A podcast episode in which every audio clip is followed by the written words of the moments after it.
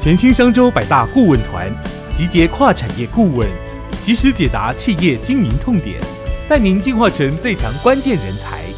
以下是来自商州百大顾问直播的精华内容。欢迎大家加入今天的百大顾问直播。那今天的主题是库存是谁的责任？那业务部门、采购部门、生产部门、仓储部门、叭叭叭、会计部门等等，到底要如何协助管理的？那我们邀请到的是大会计师张明辉老师来教你洞察财报，精准掌握库存管理。来，欢迎老师跟大家线上观众打个招呼。哎，各位企业界的朋友，大家中午好。好，那再请老师分享这个。呃，从库从财报里面洞察库存管理，或各个部门要怎么协助库存管理这件事情之前呢，我们来先分享两个百大调查局问的问题。我觉得调查结果蛮有意思的。你觉得库存管理在你的团队隶属于谁的责任范畴？结果我收到今年百大调查局。执行以来最多样化的答案，就是大家的想法都完全的不一样。但当然，最多人认为还是呃红色跟橘色区块，就是大家都会直觉认为是采购跟仓储部门的责任。那有部分的人认为是 CEO 总经理的责任跟生产部门的责任。但同时还有非常多的颜色，他们就是自由填答。有人认为是这个，有人还认为是保险公司的责任，有人认为是行销部门的责任，有人认为是供应链。好，这个可以理解。还有人认为是业务销售部门的责任，有人认为是 R D 的责任，还有营运中心的责任。这个答案真的是我收到最多样化的。那老师你觉得呢？还是我们老师他们讲的都是对的，都是对的，是不是？讲的都是对的，但是在很多公司，这个答案是还不够完整哦。那为什么他们的答案都是对的哦？那不够完整啊？那么就是我今天要跟大家谈的，好，如何管理的内容了哦。好，待会儿来跟大家解答。好，那第二题，你的企业是否曾经因为库存管理失当，你不得已得销毁库存，或者是提列那个存存货损失的这个经验呢？那显而易见，大概有七成的，将近七成的观众都是有相关经验的。那呃，两成的观众是没有经验，那有一层他是有一层他的企业是属于没有存货管理这件事情的。好，那到底要怎么做存货管理这件事？其实非常的这个学问非常的深啊。那今天就请老师来跟我们分享一下。那接下来我们就把时间交给老师。好，那我们来讲存货管理之前，我们现在谈回忆一下二零二一年跟二零二二年二零二一年跟二零二二年呢，没有人在管存货，大家在管的是我如何能够把货交出去变成钱啊？因为每个每个人都收到很多的订单哦，卖都卖不完了，怎么还会去管存货啊？那到二零二二年下半年跟今年呢，其实大家都绝大部分的外销企业啊，都库存啊。这个满仓满坑满谷啊，大家在想我怎么样把我的库存把它消化掉啊？那消化库存这件事哦，目前是在进行式哦。那这些事情已经发生了哈，已经发生的事呢，我们不谈，因为你已经发生了。那我们今天要跟大家谈的事情是，我们怎么样以后怎么样去避免一个公司存货太多。啊，因为存货太多的话呢，存货如果它是可以在正常的时间卖掉的话，它就是一个资产，它是可以帮公司赚钱的资产。如果一批存货呢，它是卖不掉的，哦，是虽然或者是它虽然可以卖，但是要很久的时间才能卖的话呢，那么这一批存货呢是不能帮公司获利，甚至可能是会帮公司创造损失的啊。所以存货管理非常重要，为什么很重要？你卖一批货呢？如果你的存货呢成本是八十块，你卖一百块的话呢，那么你的毛利率是二十趴。那如果你这批存货是卖不掉的话呢，记住你不是赚二十块，你是亏八十块哦。所以存货呢，一旦不能卖不能卖掉的话，它的亏损是很大的哦。好，那我们接下来下第二页哦。那么，所以我们就要讲说，从会计的角度来讲呢，多余的存货哦，它的损失金额有多大哦？存货呢，损失的金额可以大概可以这样来算哈，就是你售价的差异，就是说，比如说我成本是八十块，那理论上我应该可以卖一百块。那如果我今天只能卖九十块的话呢，那么其实呢，机会成本就是你少赚十块。那如果你都卖不掉的话呢，你正常的售价呢是一百块，如果你实际售价是零，那理论上你的机会成本就是。一百块，你的损失其实是一百哦，不是只有八十哦，八十是有成本。那很多人就是这样算的，其实这样算也还是不够的，为什么还不是不够？因为一般人呢都会忽略到一个叫附带成本啊。什么叫附带成本呢？就是你存货太多，你放在仓库里面。那如果你放在仓库里面的话，你仓库存货很多的话，你可能要增聘人员，你可能要把仓库的范围扩大。那仓库范围扩大的话，水电瓦斯折旧等等就都都出来了。那你存货太多的话呢？你为了囤这些存货呢，你要去跟银行借钱啊。像现在呢，有一种行业呢，它就因为囤太多存货呢，利息支出暴涨。这个叫做电子零件流通业啊。电子零件流通业呢，因为他们的存货主要是以美金计价，那现在美金的利率高的不得了，所以呢，他们单单囤这些存货，它的利息支出就非常恐怖，因为它的毛利率只有四到五趴。它是利息利息支出一年呢，大概六到七趴，所以呢，这个利息支出非常的恐怖哦。那另外一个叫协调成本，什么叫协调成本哦？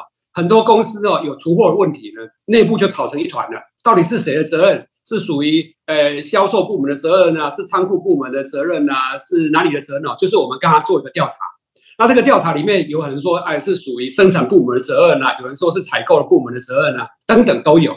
其实哦，这个我今年哈，这参与很多公司的这个呃，这个他们的一些管理问题啊，就是他们的生产跟所谓存货管理问题，我参与好多家哈。那么我得出一个结论哦，这是非常有趣的哈。那在谈责任之前哦，我们先要先了解一个公司存货多不多的话呢，理论上来讲，我们在财报上是看得出来的。那财报上要怎么看呢？基本上，我先举一个例子给大家听哦。假设呢，你是假设你开一个超商好了，你今年呢进了三千六百万的香蕉，你进了成总你总共今年进了三千六百万的香蕉。那这三千六百万香蕉呢，结果你今年呢，你总共卖了三千万的香蕉。那结果你的库存上面，你现在仓库里面还有六百万的香蕉。那这六百万的香蕉，如果你这个库存的香蕉呢，你去跟跟正常的时间一样哦，在正常的卖的话，你这六百万的香蕉要卖多久才卖得掉？记住，六百万的香蕉要卖多久才卖得掉？其实哦，这边会计上有个公式啊，六百万就是你期末的存货嘛，你期末有六百万的金额的香蕉啊，那你今年你三千六百万卖了。剩下六百万就表示你今年卖了六百万的香蕉啊，所以你的销货成本就是三千万好，那所以呢，基本上你六百万除以三千万，那意思呢，啊，就出来了。其实呢，这个金额就是五分之一嘛。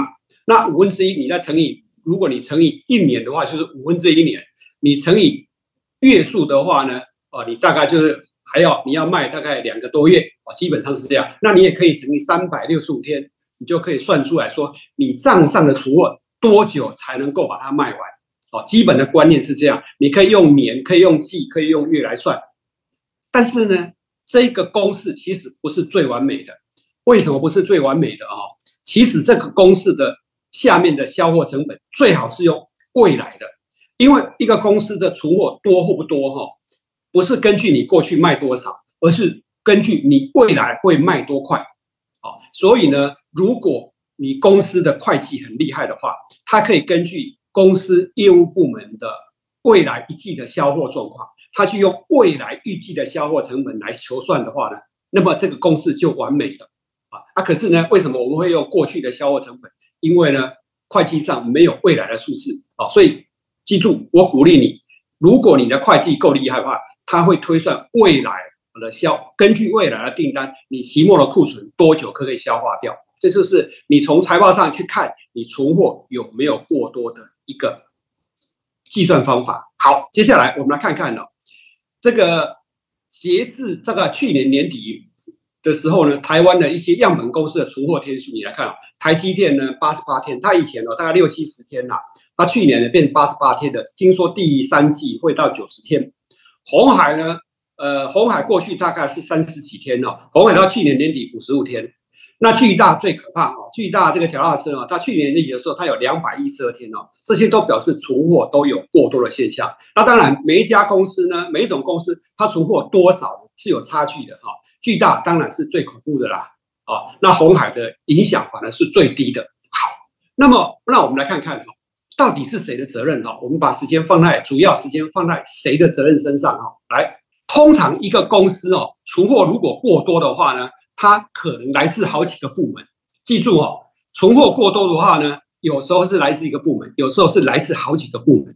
比如说是业务部门，比如说采购、生产、仓储、研发、会计、CEO，甚至有时候存货过多都不是这些部门的问题，是。客户的问题，为什么？因为客户欠你单。有人说，因为我被客户砍单了，所以这是我应该怪客户。其实这一句话是对的，也是错的。因为如果被客户砍单的话，其实很大的责任是业务部门。所以我们来看看业务什么。有时候存货过多会是业务部门的责任。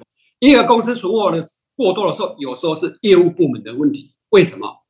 第一个哈，这个理论上呢。一个公司的生产呢，公司的存货应该是我业务部门收到订单之后呢，我开始生产，我生产完毕之后就交给客户了。理论上应该是这样哈。但是呢，如果我今天业务部门呢，我收到的订单呢，它的条件是不合理的。比如说客户给我一个订单，这个订单呢是没有不可取消，那也没有说啊，如果取消的话你要赔偿我多少钱，也没有。那这个订单呢就是一个空头的订单了，就是我下一个订单给你。结果他随时可以取消，那这样的订单呢，就是有风险的啊。那很多公司都会收到这样的订单哦，一定都会有的，不会没有。那这样的订单不是说业务部门不好，而是业务部门收到这样订单的话呢，啊，要跟采购、跟工、跟生产部门啊，甚至让 CEO 知道啊，公司要随时去应付这样的变化。所以业务部门如果收到这样的订单的话呢，记住一定要在公司里面要内部充分的沟通，这是第一个。第二个呢？台湾的电子业哈，甚至台湾的，比如说那个这个一些大厂，比如说立山啊，是做脚踏车的啊，是做那个健身器材等等。通常哦，欧美的大型的厂商呢，他不会下订单给台湾的厂商。记住哈，欧美的厂商是很厉害的，他们呢是不背库存的，所以他要跟台湾厂商订购，他只会给你一个叫 purchasing forecast，讲白点叫做采购预测表了。他什么叫采购预测表？就是说哈，比如说我苹果给红海，我未来一年呢，我要订三亿六千万只的手机，然后我一月三千万只，二月三千万只，三月四千万只，五月六千万只等等，每个月它都告诉你大概是多少。但是这个采购预测表呢，这个数字呢是不确定的，它只是告诉你你大概要准备这样。那真正确定的时候是什么时候？比如说今年现在是十一月了哈，今年十一月呢大概。现在哈，可能这个礼拜、下个礼拜哈，才会是确定明年一月份的采购量，因为这个采购预测表是一个 rolling 的哈，就是一个滚动式的十二个月，所以呢，现在才会开始给你确定明年一月份的我的真正的采购数字啊。那有些要求更严格的，现在才跟你确定十二月的采购数字。那意思是说，这个订购单是十二月订购的是现在才会确定啊。那如果呢，这个业务部门呢？这个接到这样的订单呢，然后没有去跟采购跟这个这个这个生产部门协调的话，基本上呢，采购呢就会采购了很多东西，生产部门如期生产，然后结果呢被客户砍单，那就完蛋了啊，那就完蛋了。所以这个是问题很大的一个问题哈。那还有一些公司呢，比如说我业务下降，像譬如二零二零、二零二三年，现在业绩整个下降了，那很多的业务部门呢，为了达到它的绩效呢，他会把货塞给下游。比如说，现在台湾被塞的最厉害的电子业呢，是大连大跟文业这种电子 IC 通路商。所以呢，你如果要看一家公司的存货，你去看那个 IC 设计公司啊，你看它的存货有多少？你去看呢，这个联发科啦，看瑞昱啦，不准，不准啊！你去看那个什么那个 AMD 啦，什么那个都不准。你要看的是大连大啊，看文业。为什么？因为这个这些 IC 设计公司的。这业务部门为了争取绩效呢，为了要让业绩好看，会主动塞货给这个这个他的他的经销商去。那经销商呢，因为这个迫于压力哈，这个所以他会收手上会一堆的库存。当我手上一堆库存的时候呢，他在以后时间就会尽量减少采购。那如果你的采购跟你的生这个生产部门不知道的话，你还是按照以往的规律生产的话呢，我跟你保证你的。公司的库存问题不会消化掉啊，所以呢，有时候公司的存货问题是因为业务部门带来的，所以呢，记住哈，业务部门有时候是主要的罪魁祸首。那一个公司的存货过多，有时候是采购部门的问题啊。那为什么有时候是采购部门的问题呢？这个就我刚才所说的哈，这个业务部门如果一个业务部门是尽责的话，他会跟采购部门讲哈，这个我们哈收到订单哦是一个预测表，它不是定，它不是固定的啊，所以呢，我们要随时要注意，要小心。那如果一个公司它没有，比如说我一个一个礼拜、两个礼拜啦，我有开一个产销协协调会啦，或是业务部门跟采购部门之间没有协调好，采购部门就根据两个月、三个月，甚至有人根据一年之前的这个采购预测表，认为这就是订单，他就如体的去下订单，那完蛋了。你会发觉一件事，台湾有很多的公司呢，就是因为业务部门被看被签单了，采购部门没有及时得到讯息，所以他就采购了一堆的东西。那采购一个东西，当然就变成库存哦。所以你注看哦，有很多公司的主要库存不在制成品，是在原料身上，就是采购部门呢，可能是采购部门疏忽了，也可能是业务部门疏忽了哦。那另外有些事情是采购部门的责任是什么？二零二二年到二零二三年啊，台年初的时候，台湾有个现象，尤其是电子业有会有个现象，其实这个脚踏车也有了啊，就是说呢，因为整个这个塞船的关塞船的。的的关系啊，还有其他的问题啊，他们会有长短料啊，长短料。比如说，我要做一台，我做一台笔电，这个笔电里面的几千个零件，我就少了一颗 MCU。这个 MCU 没有的话，我把所有零材零材料我都都买进来也没有用，因为少了一个 MCU，你根本生产不出来。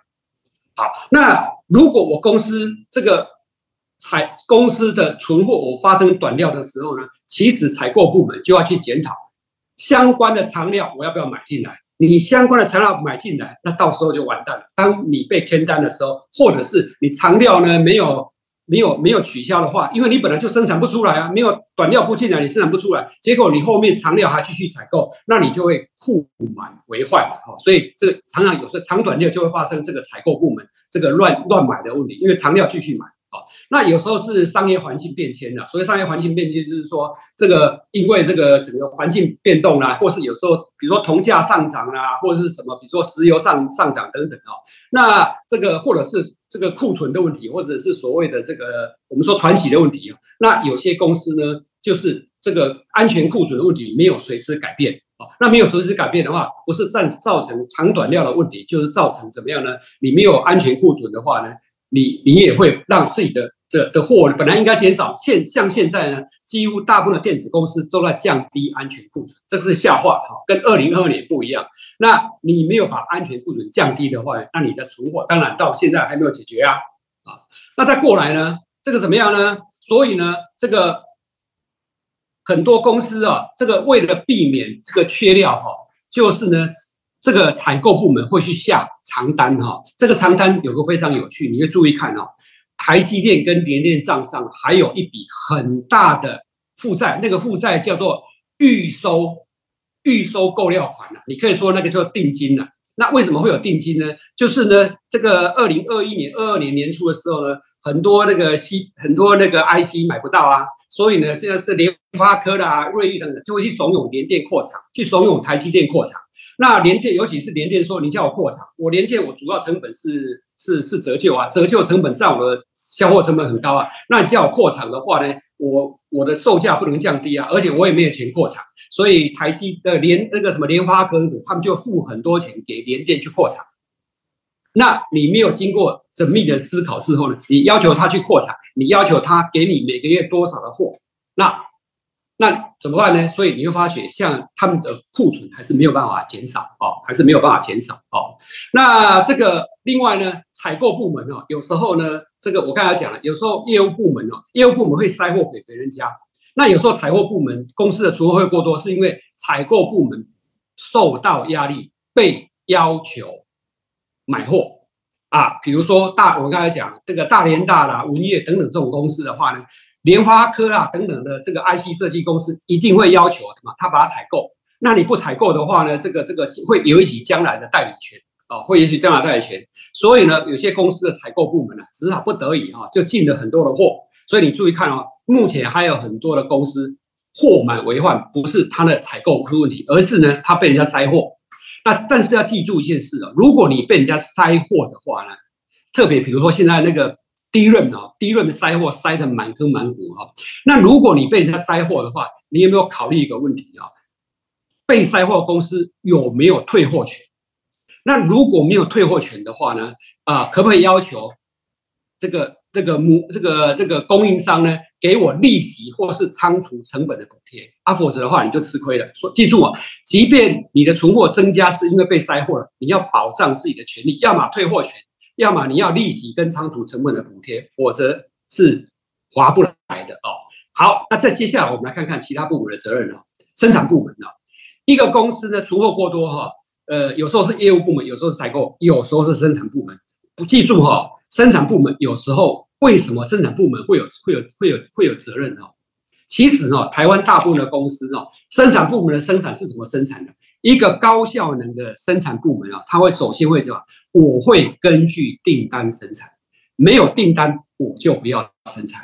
可是没有订单我就不生产的话呢，生产部门会面临一个问题，什么问题呢？因为比如说我的架动力呢，如果是一百趴，我的成本会最低。我的架动力如果不是一百趴，假设是七十趴，比如说台积电架动力没有到一百，台积电呢，它的成制造成本最高的百分比就是在制造费用，制造费用占整个制造成本的五十个 percent。那我的下动力下降的话，我的单位受单位制造成本就会。提高很多，所以很多的生产部门呢，为了要提高价动力，让我的生产成本降低，这样才不会被 CEO 或者是总经理骂，所以他就会干一件事，就是呢，我会把假设是下个月要交货的东西，这个月我来生产，甚至我根本没有收到订单的东西，我也拿来生产。因为我一生产完毕之后，我的存货成本、我的制造成本就降低了，所以呢，大家要拍拍手。生产部门，你的生产成本很低啊，非常好，拍拍手，拍拍手。可是这些存货就会出现问题，如果它生产出来没有订单，或是以后订单被签单了，或是根本就没有订单，如果没有办法如期卖出的话呢，那存货过多，那其实这是生产部门的责任啊。所以呢，有时候存货过多是生产部门的责任。那生产部门还有一个现象，有时候很严重是哦，很多公司的生产部门，他为了要绩效哦，他有时候把东西做坏了，达不到品质要求。那达不到品质要求会做一件事哦，这个我在我的会计师生涯里面，我看到太多太多的现象。有些人呢，这个做不好呢，他就为了被骂哦，他就把它丢在生产线旁边，美其名叫它再制品。有些公司甚至会把做坏的东西丢到仓库的后面，丢到生工厂的旁边去，他根本不敢报，不敢不敢据实申报。那有些呢，公司要求比较高，他就把再制品退到这个仓库里面，说这个再制品仓。什么叫再制品仓？就是你做了一半，但是不晓得为什么就停在那边了。因为理论上你就生产完毕就一次就 OK 啦，那你把它放再制品仓要干什么？所以哈。很多生产部门做坏的东西呢，它是隐藏在仓库里面，或是散布在仓库的外面，然后没有如实申报。那第三种这边没有写哈，有些生产部门品质做坏了是被退货的啊，所以业务部门没有责任，我们把它定销卖给客户了，结果被退货，然后这被退货的东西呢，生产部门一跟你讲，它没有问题。所以又回到公司的仓库里面啊，呃，如果这个 CEO 没有只没有好好去管的话呢，通常呢这一批货可能会被隐藏在好的制成品里面，因为没有人知道这个是做坏的。那除了生产部门，有时候是研发的问题啊。研发为什么问题啊？这个这个有时候讲一个笑话给你们听哦。这个一个公司哈，很多公司的采购哈。通常哈大，特别是大型公司采购哈是可以收到回扣的，啊啊，当然有说有有有的公司不会收回扣，有些公司会收，有多有少。但是你会发觉一件事，特别是电子业啊，有些公司的回扣慢慢不是掌握在采购部门，是掌握在研发部门。为什么？大家有没有想过，为什么研发部门可以收回扣？因为研发部门每每设计出一个新的。品相，比如说我生产出一个新的 notebook，我把规格绑在，我把存货的规格绑，把原材料规格绑死了，采购部门不买都不行啊！所以记住哦，研发部门可能会研发一个东西呢，这个这个东西呢是怎么样？比如说我研发是这种产品，那我会这个原材料本来这是这十种笔电里面，可能它的共通的原材料是很多的，结果它一设计出来，很多原材料都是不同的的原材料，所以表示品相过多。当我公司的品相过多的话，我的存货就会过多。那有时候公司的研发研发不好，当然也会创造怎么样？虽然生产出来没有人要买啊，要表示你是研发部门的问题。你设计的产品结果没人要买，因为功能不足啦，因为这个怎么样设计怎么样了，所以怎么样啊？所以人家不要买。所以记住，有时候是研发的责任。本质上来讲，一个公司的存货应该该摆哪里就摆哪里啊。那理论上的话，仓储部门如果我再次品仓的存货摆很久的话，是不是你就要去了解是不是瑕疵品啊？是不是可以再制造哦？或者是不是可以把它就做视为报废品把它出售？仓储部门有一些仓储部根本不管的。那有些制成品久放的话呢，是被订单被取消，还是这个这些这些再制品放很久东西是不是可以改型或者是出售哦？所以这些东西呢也是可以看到。那原料久放当然要去了解是不是可以退货，是不是可以出售啊？那所以意思就是说。还有什么个别的原料、再制品或者是制成品过多，或者是久放的话，其实仓储单位都要定期的做报告，定期的处理啊啊，在在这个就是要注意的地方了哈。甚至有些仓储部门呢，他会要降低库存啊，他会跟采购部门呢一起设法让部分的存货转为供应商的季布季布品。什么意思？你知道吗？红海的存货天数通常三十几天，为什么？另外呢，电子五哥的存货天数都很低，为什么？为什么他们存货都三十几天？因为呢，他们叫做全球运筹帷幄，意思就是说呢，我仓库哈，我放了一个很大的仓库，那我跟你供应商买的原材料呢，你们都放在我仓库里面的公共仓里面。那基本上呢，虽然我跟你下订单，但是我也没有跟你下订单，我是跟你一样跟。苹果给我的一样是一个叫就什么预测表。那我这个月呢，我预测要生产呢这个三千万台手机啊，然后呢特定的一个 MCU 啊，你三千万台要备货好，在我仓库里面。但是我不保证跟你采购，因为我有提货我才算采购，我没有提货那还是你家的。那当然这样就是就表示公司很厉害了。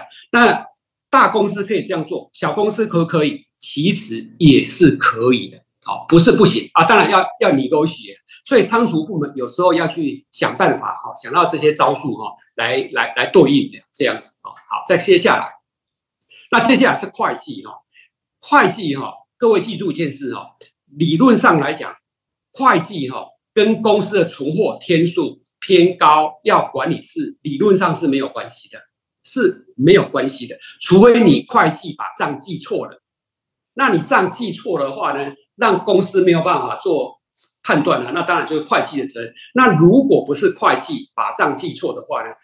存货天数偏高的话，理论上来讲，会计是最后一道防线。因为公司存货太多的话呢，理论上每个部门就会吵起来了。那各部不吵，理论上会计是最后一道防线。为什么？因为根据刚刚的存货的天数的一个公式，当我存货天数偏高的时候，会计部门一定要跟向上报告，那不向上上报告的话，那当然就是会计部门有责任。所以讲到这边，你有没有发觉一件事？很多公司的快，很多公司的存货问题呢，是各个部门的问题。有时候是一个部门，有时候是很多部门。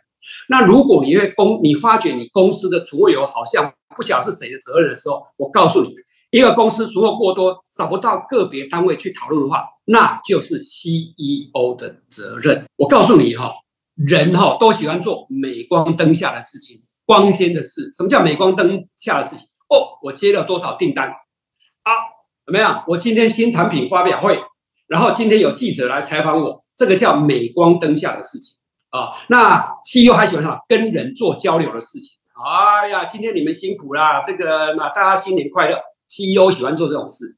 那这些事基本上 CEO 大概都可以胜任，但是通常生产跟库存管理哈，除非这个 CEO 是第一代，或者这个 CEO 呢是做是属于这个练工科的，否则 CEO 通常不善于生产或是库存管理。那因为他不擅长，这个又不是镁光灯下的事情，所以 CEO 通常不太会管，哦，通常不太会管。所以呢，通常来讲，哦，存货管理是一个 dirty work。什么叫 dirty work？是一个脏活啦。什么叫脏活？你知道吗？存货管理啊，基本上是一个得罪人的事。因为存货过多的话呢，到底是业务部门，是属于会计部门，是属于采购，是生产的话呢，理论上存货要管得好，一定要专人去一个一个把问题找清楚。那你把问题找清楚，一定会得罪人。因为存货过多的话，每一个部门都会推诿，我推是你的，你推是我的，然后造成没有人搞得清楚是谁的责任。但是 CEO 就是自己或者是他的代理人，一定要把这件事情搞清楚。搞清楚过程中，他就是会得罪，而且是不会有镁光灯的。就是为什么不会有镁光灯？存货管理是这样啊，就是你存货天数如果很好的话，存货管理的好，没有人会赞美你的，因为本。本来就应该是这样，但存货如果管理不好的话呢，人家就骂你。偏偏存货要管理好，他就是要得罪人。所以呢，记住一件哦，CEO 呢，他呢最好要做什么事？他要确保理论上公司有些公司的产销协调会是每个礼拜开一次，有些是两个礼拜，有的也是一个月开一次。那不管存货的状况，一定要在产销协调会作为例行讨论的事项之一啊，这是。一个正常的公司存货必须要列入报告的，就是我的天数合不合理？我没有个别的存货天数是不好的。记住哦，存货除了整体好不好以外，个别比较重大的存货有没有太多或者是太少，都是存货要在产销协调会要报告的啊。那存货如果有异常的话呢，就要有专人去做调查，然后去做报告，然后去要求这个后续的改善情形。而且这个改善管理一定要有人追踪。你如果要求别人去改善，然后你没有定期追踪，其实是没有用的。所以这是我告诉各位，为什么存货管理是一个脏活啊？那既然存货管理是个脏活，又容易得罪人的话呢？如果没有更好的人的话，一定是 CEO 亲自要去督导。一个公司没有去好好督导的话，一个公司的存货过多找不到人的话，那就是 CEO 的责任。对，所以老师的这个意见就是，如果没有一个人专责督导，然后其实无论如何，他就是 CEO 的责任。同时呢，我们来回答线上观众的提问。好，呃，老师有人问说，一般呢，我们都常常是用过去的经验加对未来的预测来备库存，那难道没有更科学的方法可以来做精准备料吗？这个叫大灾问。嗯，是。如果呢，一个人呢？可以用科学方法做出精准的管理的话呢，通常这个人叫不是人。嗯，啊，开玩笑的哈。为什么我为什么会这样说呢？因为这个企业的经营是一个变动性的。那一个人如果要根据所我们所谓的要科学的精准方法，除非这个产业是非常的稳定，非常的固定，它不会动啊，不会动啊。那比较稳定、不太会动的东西，比如说。诶，卖便当的，嗯哼，啊，卖便当的比较固定的，但是即便是卖便当的话，我告诉你啊，消费者的喜好也是会变动的，嗯，所以呢，存货呢的管理，我们当然要尽量去管哦，但是呢，绝对没有办法说有一个方法，你告诉我公式，你告诉我一个科学方法，我就不用管了，我只要靠出 AI 来告诉我，其实 AI 也是有帮助的。应该是说，存货管理是根据各个部门通力管理。我刚才讲那么多的意思，告诉你说，为什么存货有时候是谁的责任，有时候是谁，有时候是有时候是谁。那如果搞不清楚是谁，那就是 CEO，因为他没有把公司管好啊。那所以存货管理就是要各个部门通力合作来做啊，一个最用最大的一个一个一个一个方一个一个一个努力来管理的。好，那当然要有预测嘛。好，那预测没有人会是准啊。如果你能够预测是准的话，那个这人不是人了。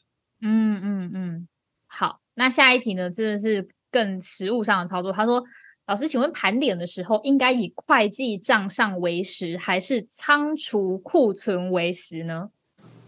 会问这个问题的人，基本上有两种可能。嗯，第一种可能叫做公司的账根本就不准。对，有可能。那可能甚至是两套账，因为你公司的账呢跟实际仓储不准，可能为什么有些做假账的公不是做假账了？为了要省税的公司是这样哈，就是说我公司赚很多钱，那我为了要要省税哦，比如说我公司明明仓库上我公司的账明明是有一千万的存货，但是呢，这个为了要省税呢，我就把这个一千万存货把它改成五百万。为什么改成五百万？因为另外五百万拿去做销货成本去抵税用掉了。所以你会计上上的账当然跟仓库的账是不一样啊，啊，这是第一种可能。那第二种可能呢，是你会计上的账哈，有一些是会计上的账，通常在一个正常的公司，在一个资讯完整的公司，它跟仓库的账是一样的，因为每一个货品、每一个料号有多少东西，甚至在哪一个仓架、哪一个货架上哦，记住，你的 ERP 系统越厉害，在哪一个货架上，甚至哦。在三十几年，IBM 的东西呢，在哪一条远洋的货轮上，IBM 都可以告诉你。我以前去查 IBM 的时候，我都知道哪一批货呢是在哪一条轮船上，他都知道。所以理论上来讲，公司会计上的账跟仓库账会是一样。那如果不一样的话，我认为你这个问题应该反过来讲：为什么我们公司会计上的账跟仓库上的账不一样？我们如何改善它，让它两者是可以？一致的，那有时候当然有时候难免会有时候一些不一致的，因为公司的仓库上有仓库有好几个在制品仓什么仓，那你要如何做到它能够调节相符，这样再来盘点。了解。那那如果你都没有这个问题，你只是纯粹问这个问题的话，通常一个公司的账都是根据会计上的数字去盘仓库，然后根据仓库去盘点的时候，有时候会有盘盈，有时候会有盘亏。哦，那盘盈盘亏，最后会把盘盈盘亏反映到会计上上，最后两者也还是一致的。OK，无论如何，比较正常状况应该是要一致的，就对了，不不应该说不一致，然后我们要想说我们要 follow 到底是实际还是会计，应该是你要想办法让它一致这样。对，那如果你的平时会计账是仓库账是一样的话，通常就是会计会计上的账去盘存货，那盘的结果就会有盘盈盘亏嘛，因为跟仓库的数是有点不太一样嘛。那盘盈盘亏就是赶快要入账。去把它补到。好，了解。好，老师有人问说，请问如果现在他们公司的存货情况就是没有人在特别追踪，那 CEO 也没有时间心力追踪的话，老师会建议说有谁来固定追踪数据，然后提到会议上做报告呢？还是就是得要 CEO？通常哈，在很多国外先进国家哈，他们会有一个叫做存货管理经理，或叫存货管理员啊。OK，存货管理员这个人，他的责任哈，他的存他的责任就是说，我要随时是了解哦，我公司的存货有没有过多或过少。那为什么叫存货管理员？因为这个人呢，会计他只有会计给只能提供他个别品项账上的数字，那仓库的状况呢？会计没办法给他提供会计这个货有没有乱丢，有没有泛放的问题。然后生产部门的协调是不是协调很好，怎么生产的问题。所以有时候会有个叫做仓一个存货管理员的制度了哈。那但是这个这个现象在台湾是不多的。嗯。那理论上来讲，公司记住一件事哦，公司产销协调会，公司产销协调会的主席就是他该负最终的责任，所以他去做。那如果他本身没有时间做，他就要指派一个人。那这个人要独立于这些部门之外，哦，或者是指派会计人员去做，因为会计本掌握有最终的数据，因为会计人跟这些有关系的是比较没关系啊，他跟业务啊、采购啊、仓储啊、生产比较没有关系，是由会计部门人或是稽核部门的主管去做这件事情。嗯嗯嗯嗯嗯，了解。无论如何。得要有一个人出来负责这件事情就对了。对他定期报告，然后要追踪，要去追踪到谁的责任，把这个人丢出来。对，然后假设你的 CEO 好，假设你的 CEO 一直没有自觉，这是他的责任。那我觉得作为下属，我们就得还是要推出一个部门，就是专门就是例行追踪这件事情。好，这就是为什么今天要开这堂课的原因。是是是，其实大家都要有自觉，每个部门都有自己该负的责任，这样子。OK，好。老师，下一题问题有点长哦，是一个情境题。好，嗯，他说我们是机械行业，那客户采购机台的时候呢，通常他都会要求他要一定数量的备品。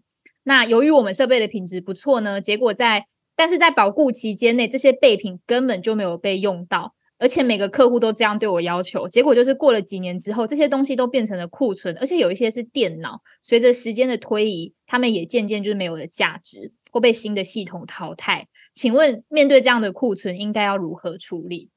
好，那我告诉你哈，这个这个在机械业是非常正常的事哦，特别机械业它的通常机械业哦，它为了它有时候我甚至机械业的存货问题可以更长了，比如说不只是库存的问题了，甚至它原材料备货也会比较多。为什么？比如说这台机器哦，顶多生产个顶多生产个五十台，大概就人家全世界跟我买就顶多买五十台，但是呢，我如果一次去跟原料商买一个 MCU，买一台 IC 的话，那谁根本就不理我了。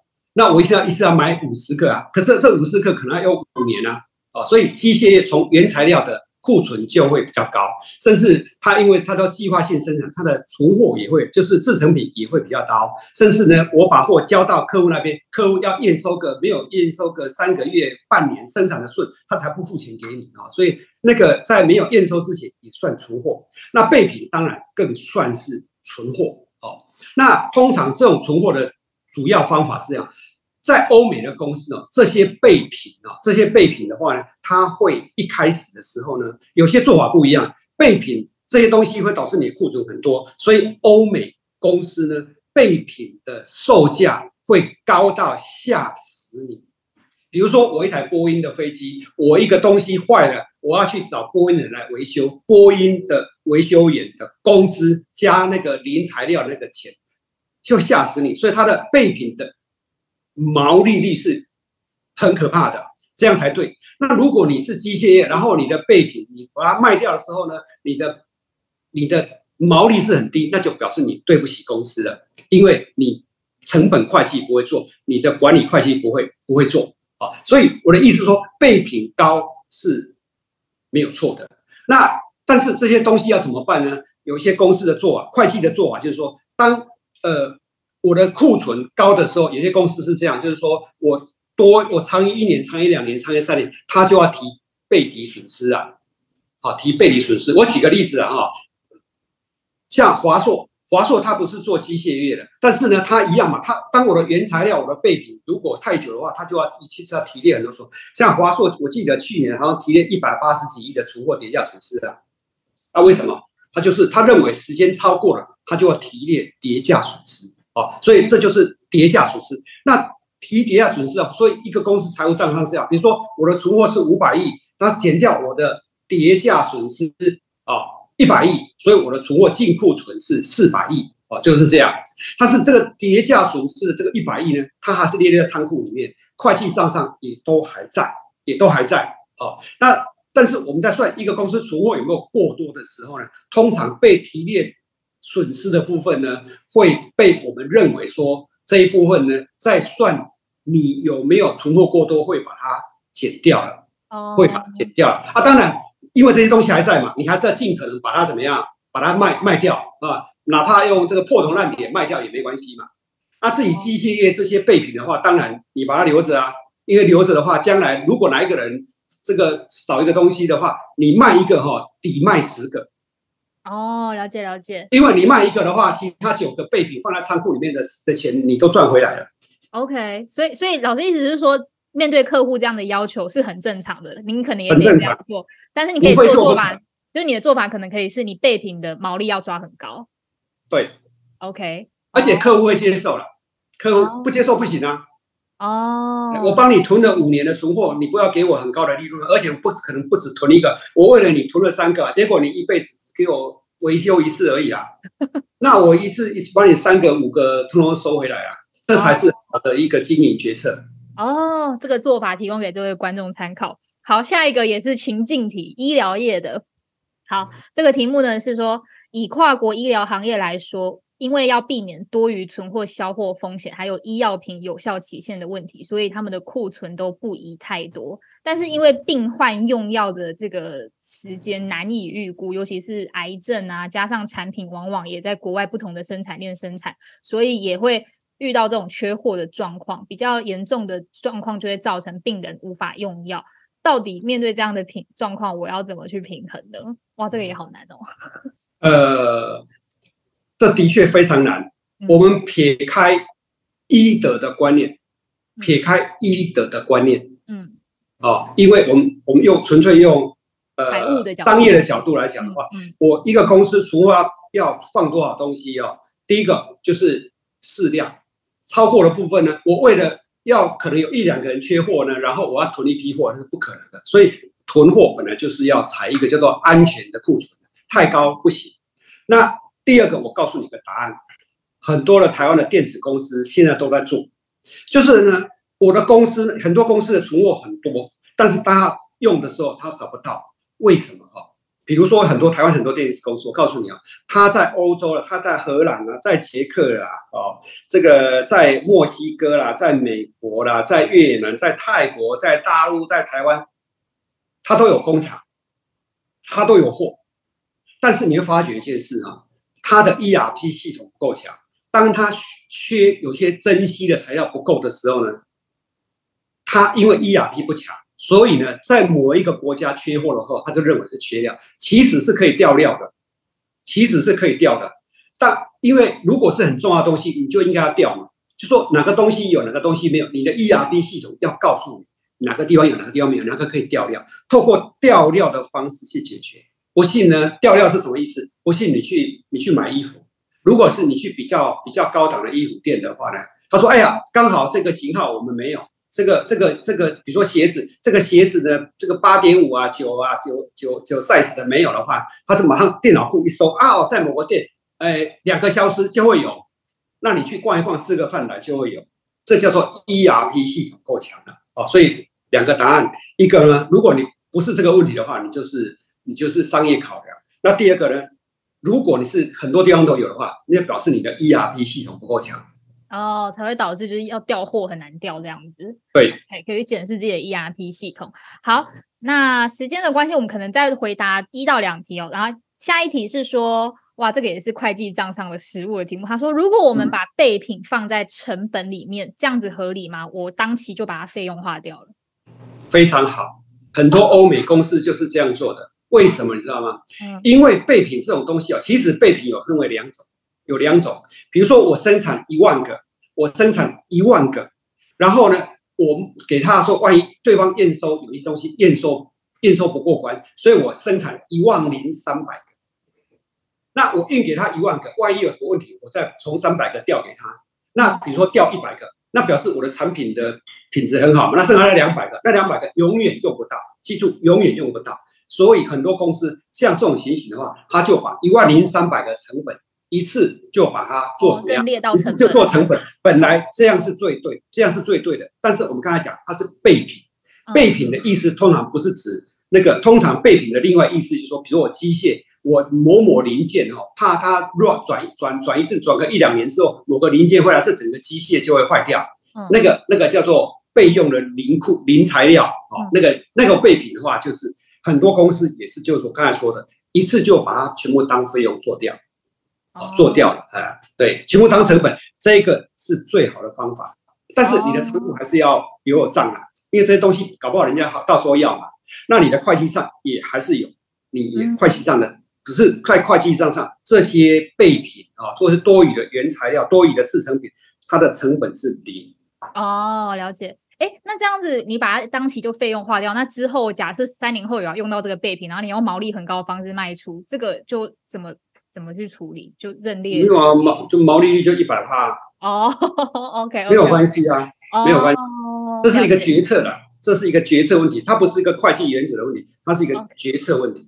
OK，好，了解。老师有一个，也是一个才，呃，这个有人想问这一章，这个看得到吗？这个这个算式，他说。在这个算式中的销货成本金额是指销货金额，还是该期间所消耗耗用的材料成本？哎，我告诉你哈，他问的非常好啊。销货成本，我就刚才有讲了，我卖香蕉，我有假设我们现在把金额变成一根香蕉，假设是一块钱好了。我现在有三百六十根香蕉，我进了三百六十根香蕉，然后我卖了三百根香蕉，那为什么不是销货金额？而不是，而是销货成本，因为我香蕉卖掉，比如说我香蕉一根，我的进货成本是五块，那但是我卖是卖十块哦，我卖十块。啊，那我的期末存货除以的是香蕉卖掉的成本，香蕉我把香蕉卖掉，我的成本就会五块嘛，就是我的资产本来是五块，我要卖掉的话，就是我的成本就是五块嘛。所以你要除以的是销货成本，而不是销货收入哦。所以这一点一定要搞清楚哦，免得弄错了。嗯，好。那最后一题好了，我们简单回答，因为时间大概剩下两分钟。呃，有人问说，这个请问海外子公司的库存都偏高，但是他们常常用这个母公司的设计不良啊，或是没有考量到各国需求不同，才导致我们销售不佳来当做理由。此时这个产销会议上，应该由哪个部门来主导讨论为宜呢？看来大家都很喜欢在产销会议上推卸责任。我告诉你啊，存货管理它就是一个脏活。dirty work 哦，它是一个 dirty work，每个部门都会把把责任丢给其他部门，对，所以找专人或者是 CEO 亲自去调查，亲自去调查，必要时找各个部门主其事者对质，嗯，对质，然后你会发觉得存货管理一定要得出真相，或是接近真相，即便呢有时候不完全是真相，啊，那但是当这些各部门知道这个上面的人很密切注意这件事的话，他以后以后就会很认真了。记住一件事啊，当我存货已经偏高，有这些问题的时候呢，有时候你做的动作不是解决当下的问题，是解决未来不会再发生。OK，这样懂意思啊？我们要解决未来不会再发生，所以你会发觉一件事哦，今年很多电子公司、很多微亚公司，他们都在处理什么事？因为过去存货过多问题已经发生了嘛。嗯，那为什么现在要去做这件事？如果能够把存货消化掉是最好，如果不能消化，我们要避免未来继续发生。OK，了解。我觉得这样听起来，存货管理这件事在很多企业很像一个悬案呢，就是像老师讲的，要找出真相，尽量找出真相，就是它的细节牵涉到部门跟细节实在太多，很像真。其实努力找，其实努力找都可以找出来啦。哦，但是呢？有时候找出来未必是好事，哇！因为他会得罪很多人。那你倒不如呢？比如说本来是五个部门的责任，结果抓到两个部门，那这两个部门呢，因为责任已经分摊掉了，你得罪人的的的的的就会比较轻。那如果你真的抓到一个人的时候呢，你会发觉你把这个人得罪死了。哦，所以人情上的做法，你可能尽量就是可能缩减到至少两个人一起去分摊这个责任这样子。然后呢，以后因为这些人都知道，以后他就以后他就会努力的啦。而且就不会发生了。好好好好，总之呢，反正今天的结论就是，其实老师还认为是 CEO 的，但是假设 CEO 不当不愿意担这个 dirty work 的话呢？我们要努力的找出真相，就是找出真相，因为它很像个悬案一样。好，那今天就问题回答到这边，因为时间的关系，那我们下周四持续线上见，拜拜，谢谢老师。